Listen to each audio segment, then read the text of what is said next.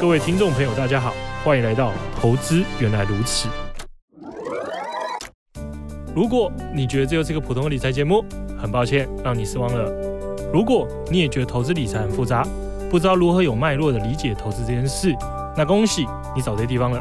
我们每周结合国内外重要时事与投资理财观念，让你从生活中掌握世界的经济脉动，创造最适合自己的投资方式。你将会发现，投资原来是这么简单的一回事。好，欢迎收听《投资原来如此》，我是曹妮妮，我是罗笑笑。那。像我现在在做那个理专的朋友啊，他就是会常常需要跟客户推一些像是什么直投债啊，然后投资型保单或是结构型商品。然后像结构型商品听起来就蛮厉害，它就是好像会保就是很高的配息，然后会会有很好的收益。所以到底什么是结构型商品？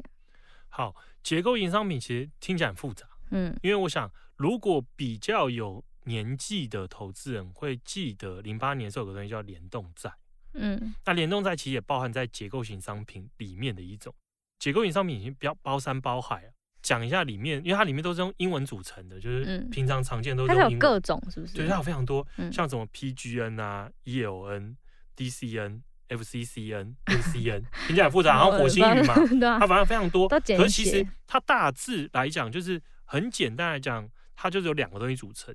一个东西叫做零息债券，嗯，一个东西就是选择权，嗯，大致啊，就这两个包起来，嗯。那很多人问说，如果又很小白，就问说啊，这两个是什么？对啊，零息债券是什么呢？零息债券的话，就回到的是很简单，就是债券通常是我买了之后，定期会给我配息嘛，嗯，债息嘛，可能可能每半年或每一年多少频率给我一次息。那零息债券是反过来。零息咱就讲清楚了吗？名字就叫零息，零息就是没有息嘛。嗯，那很多人说，那我买这干嘛？很简单，因为一个债券的票面票面票额是一百块，好，他可能卖你九十七块。嗯，我到期可能是一年后，所以我你用九十七块买，一年后到期我给你一百块。嗯，所以虽然说在这一年里面的期间你拿不到任何利息，可是你是有赚钱的。嗯，因为这三块就等于是你这一年的利息嘛。对，所以零息债券的特色就是我可以用比较少的钱。买到到期变成一包，嗯，可能九十七变一百啊，或者九十八变一百，这是零息债券。嗯、所以零息债债券的特色就是，基本上啦，如果发行方是什么政府啊，或是一些评级超级高的公司或者机构好，他们赚了吧？对，因为违约几率很低啦。嗯，像是你说美国政府还会不会违约？趋近于零的啦。嗯、所以它就等于是稳稳的。我很确定说，我现在投多少钱，我到期可以一定拿回多少钱，这是零息债，所以零息债是很安全的一个东西。嗯、那在相对应一个叫做选择权，选择权就比较复杂了。选择权通常你可以把它想，它有两个，一个叫买权，嗯，一个叫卖权。那买权是什么？买权就很简单，就是你购买一个东西的权利。嗯，举例来说，今天苹果。我说的真是真的苹果，不是苹果这个公司啊。今天一颗一颗一颗苹果卖卖五十块好了。嗯。那假设假设你说你预期说预期，呃，未来的这一年里面气候很差，收成很差，你认为这未来一年苹果的价格会涨到一颗八十块？嗯。那可你知道会涨到八十块吗？那你就要想办法赚钱。有有几种赚钱的方式，一个是我现在囤积一堆苹果，嗯，之后拿去卖啊。可是。储存要成本嘛，或者苹果会坏掉。嗯、另外就是我们刚才提到的买进的权利，我可以买进，我跟你约定好，这一年里面任何一天，我可以用一颗六十块跟你买到，嗯，这就是我的权利嘛。我可以在任何一天里面选择实施我的权利，说，哎，今天苹果一颗可以卖八十块了，我选择用我的权利，现在跟你一颗买六十，然后买到六十之后马上拿去市场卖，我一颗就赚二十块，嗯，这就是买权。买权就是我可以有买进的权利，嗯，那它对应就是卖权嘛，卖权就是我有卖出的权利。我认为这东西价格会一直跌，那我先用比较高的卖权的价格把它锁住，嗯，就是买权跟卖权。那同时你可以当买权或卖权的买方或卖方。那我们再回到我们刚才提到结构型商品啊，结构型商品这种第一包是我们刚才提到的这个零息债券，嗯，零息债券的话，假设说，呃，假设 A 投资人他今天花一百万。买这个结构性商品，嗯，他通常嘛，这商品的包装就会是，我可能拿里面九十七万去买一个零息债券，嗯，所以到期的时候，这九十七万就会变回你本金的一百万，嗯，对不对？所以你的本金一百万，对，这时候会留着，嗯，那另外三万会拿来干嘛？这时候就牵涉到两个，刚才提到结构性商品，虽然说英文名称很复杂，有好多好多 N 呐、啊，嗯，可大致可以分为保本型跟非保本型。保本型的做法就会是刚才提到这零息债券的九十七万之后，三万块拿来干嘛？他拿去买一个买权或是一个卖权都行，嗯，他就是买一个权利。假设他买的是一个买权好了，假设他买的是一个回到刚才一样苹果的买权，嗯，他在苹果的价格如果没有超过这买权的价格值的话。到期的时候，我就拿回我一百块的一百万的本金，嗯，因为我的买权没实施嘛，嗯、我的买权没没办法赚钱。可是如果苹果涨到七八十块、九十块、一百块，我的买权可以帮我赚钱，这笔钱就会是这里面的额外赚到的钱，就像是配息，嗯，你可以理解成配息或者利得都行。所以，所以。这种保本型的结构型商品就会是一个赌，他就会说你可能盯住的是真的苹果的股票的股价，嗯，那或者是美元对欧元的汇率，嗯，那或者是某一种商品的利率都行，他你要对什么都行，他会说他可能是在这个波动范围里面，如果它的价格都在这里面，我就可以拿到利息，嗯，那如果没有的话，我就只是拿回本金，所以它叫保本型，稳赚不赔啊，对对，所以是保本嘛，嗯、这可是保本。听起来很美好，可是因为息很差，因为你看嘛，他九十七一百万里面九十七万是拿去买这个零息债，嗯，只有剩下三万可以去可以拿去买，不管是买权或卖权，嗯，那买权卖权买了之后，还取决于你买的价格会不会被实现嘛，就你有没有看对，嗯、你认为它会涨超过十 percent，有没有涨超过？没有涨超过，你可能就赚不到钱。这其实很保守诶，就很难创造太多额外的一些收益。对，就是。有可能可以创造收益，可收益不会太多，所以所以这个是保本型。那可其实像你提的嘛，啊，因为银行在接触客人，他需要赚，他需要卖卖出去才能赚钱嘛。嗯。那投资人就想要比较好的获益嘛。嗯。所以他们就变成另外一种，另外一种就是非保本型的结构性商品。嗯。它就变得复杂。它其实基本上还是那一包九十七万买零息债券没有变。嗯。可是剩下三万之外，它三万除了有买进买权之外，它也去卖出。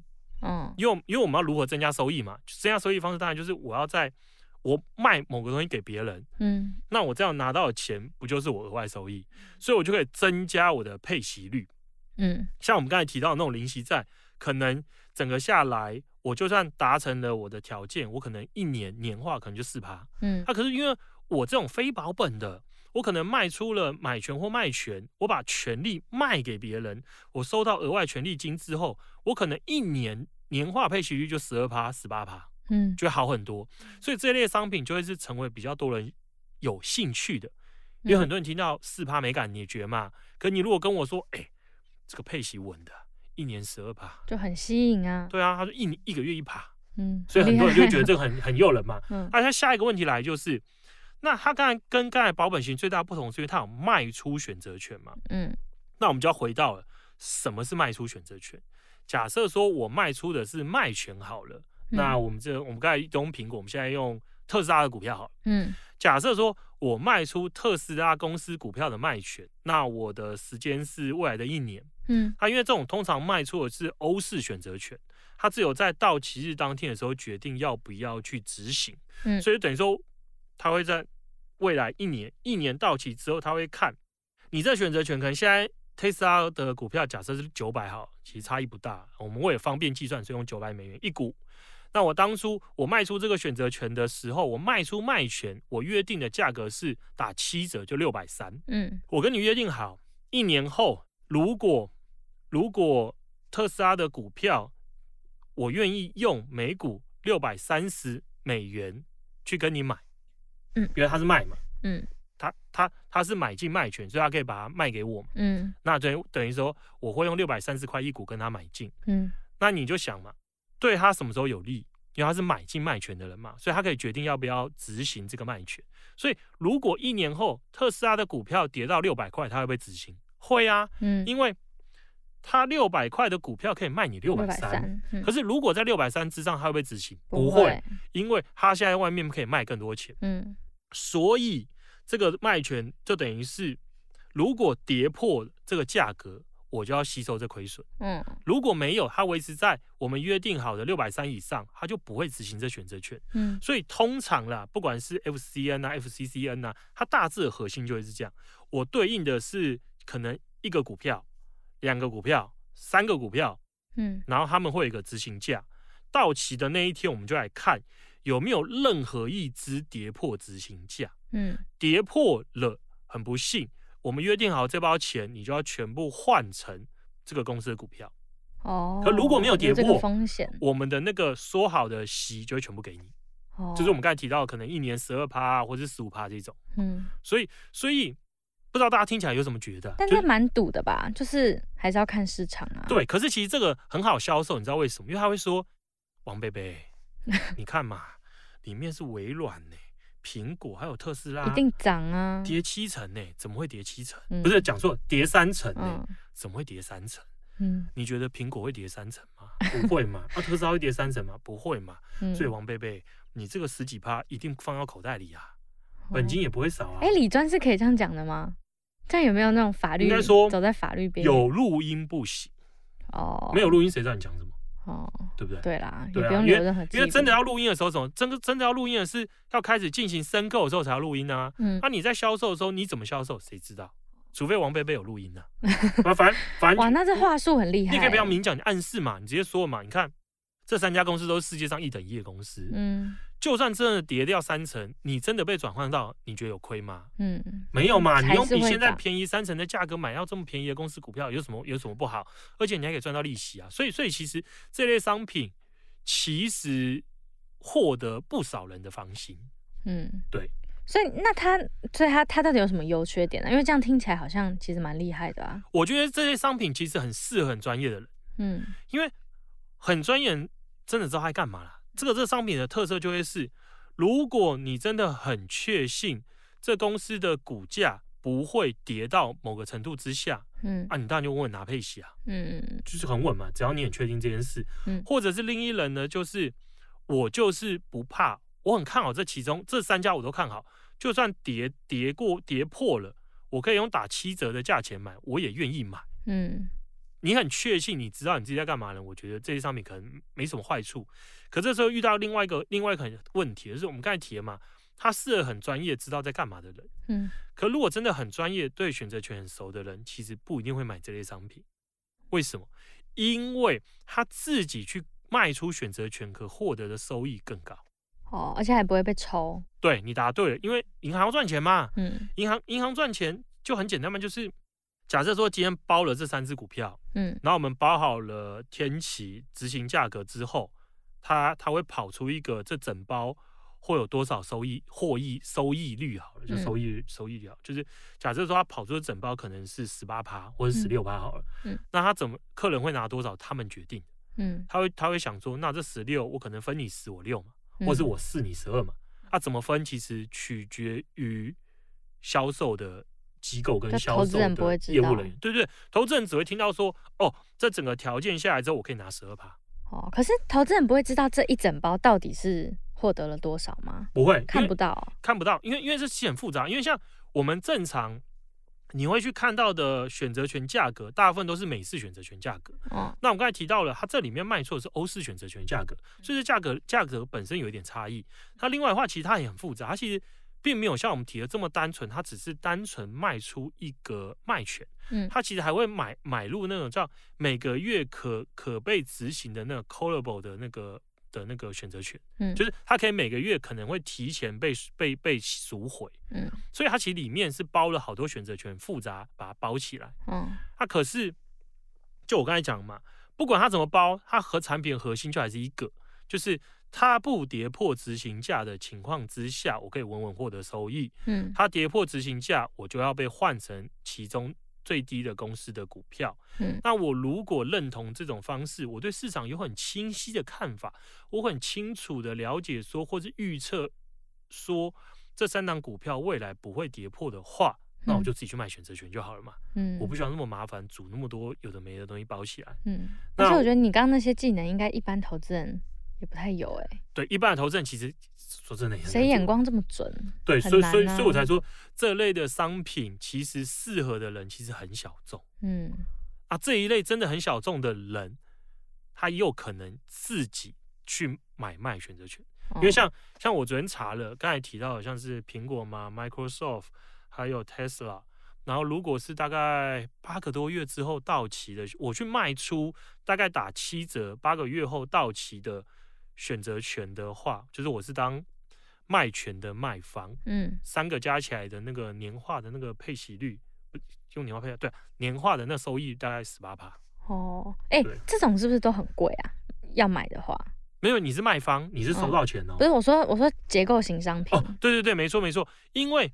我们政府也知道嘛，这个东西很复杂，嗯，对我们政府来讲很复杂。一般散户投资人没办法理解的东西，就是会限专业投资人才买。哦、所以你如果说你要跟他直接谈，叫他帮你照你的条件定制的话，嗯、你要专业投资人，而且买的金额比较多，通常可能是三十万美金或之上。你说帮你定制一个专属于你的结构型的结构商品，像是你可以直接说嘛，你说我今天不要特斯拉，我就知道苹果、微软，然后我可能要再加 Netflix。你可以任意选择你要公司，嗯，你可以任意选择你要到期期限，然后你可以任意选择你要的执行价，哦，然后你要都是可以协调的，对对对，全部都因为这克制啊，嗯，你有钱嘛，你要克制什么都可以克制，嗯，就像你买你要车，你要什么皮椅，你都可以自己换嘛，嗯、你就克制，你要要不要扣提前的 callable，这都是你可以决定的，嗯，你克制完之后，他就会跟你说，哦，按照你的条件，我们现在报出来的，嗯。的那个那个配息率收益率是多少，嗯，那你如果觉得太低或太高，你就再调。你就可能一个条件再改，你有可能是哦，假设说跑出来的那个配息率太低了，因为你选择公司的波动度太小了，嗯、所以你可能要把苹果换成是 Royal Caribbean 的 Cruise Line 之类的，嗯、你可能要换成波动比较大的公司，你的配息率就变多，你就可调整啊，因为你有自主权，他就是给你报价，你自己包出一包，这是一个。另外一个就是你没有那么多钱，你就是跟人家，他是他可能会。会跟你说哦，我们今天是已经有固定条件的，你不能更改，你就只能说你要或不要。那、啊、可是金额就会少很多，对不对？可能就是三万美金。哦，三万美金也没有到那么亲民，就是觉得就是比三十万美金少很多嘛。对啊，对很多人来讲，他觉得说这好像是很安全的配息商品。嗯。对啊，对，就就就那个门槛还是算高啊。如果你是跟就是比如说买基金啊，对对对，当然跟对跟跟一般小资族会去购买的商品有很大差别。嗯，对对对。所以那这种它还会需要面临什么特别的风险吗？哦，风险其实我们刚才讲啊，如果你看你这三只公里面对应的那几只公司的股票，嗯，你任何一档跌到执行价价位买进，你可以接受，那你可以说也没风险，嗯，因为你能接受嘛。只是当然。有可能是你到期的那天是用七成的价格买进，可是市场跌到剩一成了。嗯，举例来讲，就是你约好用每股七十块买，嗯、可这时候一股在外面只值十块。嗯、可是如果你这对这家公司你很有兴趣、很有看法、很有研究，嗯，你愿意等等它回来，那其实你要说这有风险吗？嗯，我觉得也不一定嘛。因为因为，可是这真的就是你对这里面的公司股票又很强烈、很认同，知道你就算买到。然后可能会因此套牢一年、两年、三年，可能会一直赔，暂时赔掉四成、五成、六成、七成、八成的资金，你都不怕？我觉得是可以考虑。可如果你不知道，这个这个很需要怕吧？对啊，所以可可如果你都不知道，那我觉得这个风险就很哦，所以其实不太这个商品不太适合一般的投资，我觉得不适合对选择权不熟，然后对对就对投资市场没有很熟的人啊，我觉得很不适合。他需要很多专业知识。那那所以就是，如果买结构型商品会有什么陷阱？我觉得不能说它陷阱，只能说是你在听他介绍产品的时候，你往往只听到美好的一面。嗯，你只听到说不要跌太多，可以拿十二趴，或者十五趴，或者十八趴配息。嗯，可是真正重点就在于你承受的风险是无止境的。为什么我这么说？因为其实它它有有点像一个不太公平的赌局啦。嗯，这赌局是你赌赢了。你赚的钱最多就这样，嗯，因为就约定好了十二趴嘛，假设十二趴，嗯，你赌赢就只赚十二趴，你没办法多赚到十八趴、二十趴、一百趴，没办法，就是十二趴，嗯，你赌输呢，赌输的风险是是无止境的，是可能全部亏损，因为我们刚才提了嘛，我们刚才假设说你你用七十块换那个公司的股票跌到五十块、四十块、三十块、二十块、十块，如果跌到零块嘞，嗯，跌到零块就是什么都没了，嗯，所以所以你的赌局是获益有限。亏损基本上最大是一百 percent 的赌局，啊，当然你说你要看几率嘛，因为不能只看赢的时候的报酬跟输的时候的的损失，你还要看可能发生的几率。嗯，你才能去算那期望值嘛。所以我才说这是一个很专业的商品。可我觉得对投资人来讲，他们可能听到十八趴就已经受不了了。是啊，可是就所以才说陷阱就在你忽略了下跌风险。就算说保护好了，就算你是跌掉三成才进场又怎样？嗯，就算特斯拉从九百跌到六百三，就代表它没办法归零吗？不一定嘛。哦，不代表我看坏特斯拉，我只是举例嘛。嗯，特斯拉有没有可能六从六百三跌到零？都都是有这可能存在嘛，并不是没有嘛。嗯，所以你买这类商品的缺点就会是，你确实要很了解你在投资什么。哎，那这种商品是中间可以换的吗？什么意思？可以，不行不行不行，中间不能有任何变动。不行，你买进去了，对对对。有的如果是有提前赎回，就是 callable 的话，就是那个 FCCN callable，它就会跟你约定好，说一个约定价。它如果涨到一百零五块，提前赎回。嗯。